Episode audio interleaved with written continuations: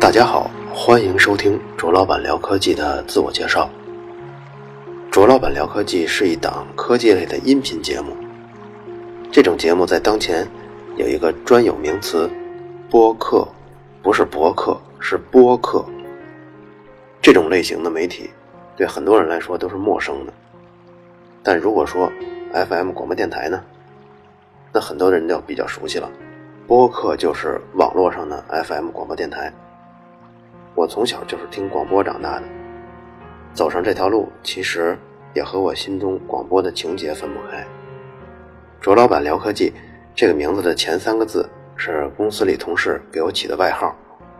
聊科技三个字呢，其实最早叫聊科普。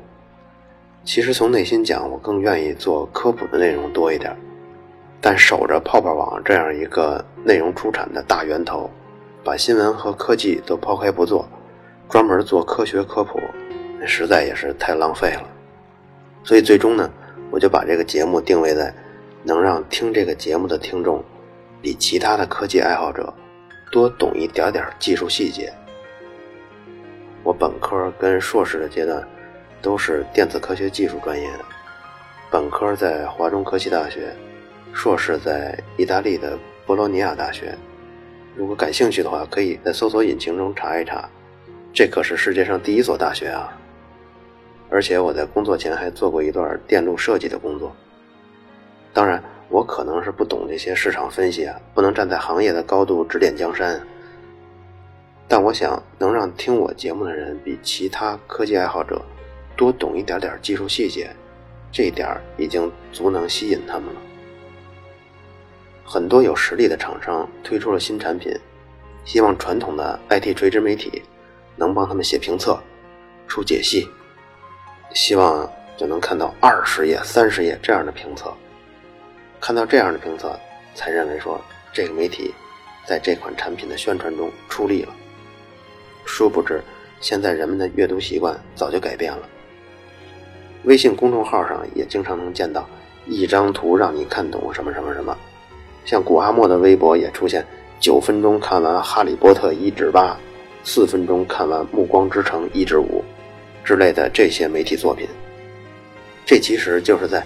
满足读者懒惰的阅读习惯，这种懒得读书，又希望比别人多懂一点的人呢，其实古代也有，他们就是雇人给他读书，受雇的人呢，就只好把书提前吃透，然后想方设法捡其中最有意思的精华给雇他的人念。卓老板聊科技这档栏目，也多少从这个角度出发准备的每期的文稿。除了做一档科普味道的科技节目以外呢，我心里多少也希望能唤起听众对知识的那种敬意。微博跟微信是目前两大平台，自媒体运营中也是靠这个来收钱。这两个平台承载的内容形式主要是图文，内容展现形式除了图文啊，还有视频、音频。视频国内已经是优酷一家独大了，所以做视频的团队呢，只要上传优酷就可以覆盖百分之九十的观众了。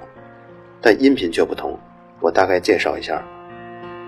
安卓手机上的播客平台最主要的就是喜马拉雅 FM、考拉 FM、荔枝 FM、蜻蜓 FM、网易云音乐、新浪微博播客。iOS 的播客平台呢，就是苹果手机自带的播客。这些平台上目前只有喜马拉雅有明显的用户优势，其他平台用户体量是大致相等。一个播客要想覆盖自己的听众，就只能同时上传六七个平台，这样呢就造成一些不便。所以我把自己的个人微博转成了蓝微，就是希望能把。所有的听众导到一个地方来，但运营了十多期以后，我发现一个问题：大约每五十个到七十个听众，才有一个愿意加我的微博。停下来想想，这其实也不奇怪。我就有几档非常喜欢的播客栏目，是七期不落，每期必追。这些栏目都在节目中播自己的官微，有的是主持人的官微，有的是嘉宾的官微。但我听播客已经十个月了，这几档栏目我一个人的官微都没加过。也就是说，我跟听众一样，我对这些栏目的需求非常的直接，就是听你的节目，暂时没有跟你互动的需求。这样呢，我现在蓝微一共是三千二百多粉丝，我就发现这三千二百多听众忠实度、参与度就非常高。微信公众号我是在三月十九号开的，到今天一共是五天时间，这五天时间里一共播了两期节目，五天时间来了五百个听众，这是一个非常少的数字。但是我现在逐渐想清楚了，我的微信公众号。内容应该是多为他们服务的，他们来加我的微信公众号，就是听了节目中这一句，在同名的微信公众号中还有本期节目的花絮，他们就是来听花絮的。假如卓老板聊科技商业化了，厂商要按这种传播数据来付款的话，那他们应该看什么呢？看微博的粉丝吗？看微信公众号用户量？那是衡量图文信息。第一次传播的标准，视频节目的传播效果怎么评价它呢？你不应该看这个视频节目对应的官方微博，而应该去优酷看这个视频栏目的订阅用户跟这个视频的播放次数。同样的道理，播客是音频节目，它不是图文信息，它第一次传播效果要去衡量各大播客平台的粉丝数量跟播放数量。接着呢，我们再说说播客音频节目粉丝的特点，跟播放数量的特点。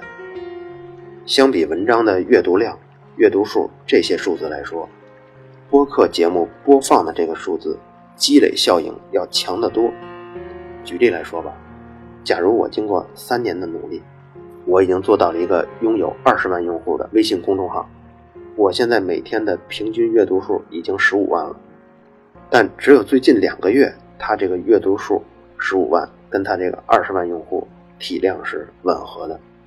你如果去查它一年前的文章的阅读数，你去查它两年前的阅读数，那都是比较少的，因为在建立初期，它可能就是从每天阅读数的几十、几百、一千、两千、三千这样积累上来的。所以，如果你站在今天往回查它的数据，它的平均阅读数是从小到大。但是播客中的音频节目，如果你站在今天，你回看它往期节目，也可能它往期节目是三年之前录制的，但你会发现三年前的节目播放的数字跟它现在听众的数量也是吻合的。比如我在喜马拉雅上，最初我每期只有几十、一二百的播放量，但现在我是一万个听众了，一共十八期节目，你可以看这十八期节目没有一期的播放数。在一万以下。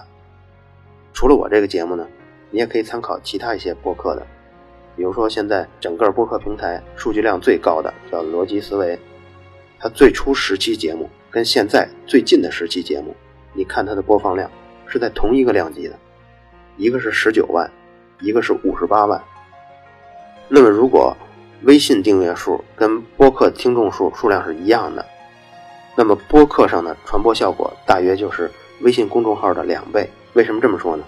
因为你可以脑子里想象出一个图啊，微信是一个三角形线性长起来的，而播客呢是一个矩形，所以这个面积呢是一个二倍的关系。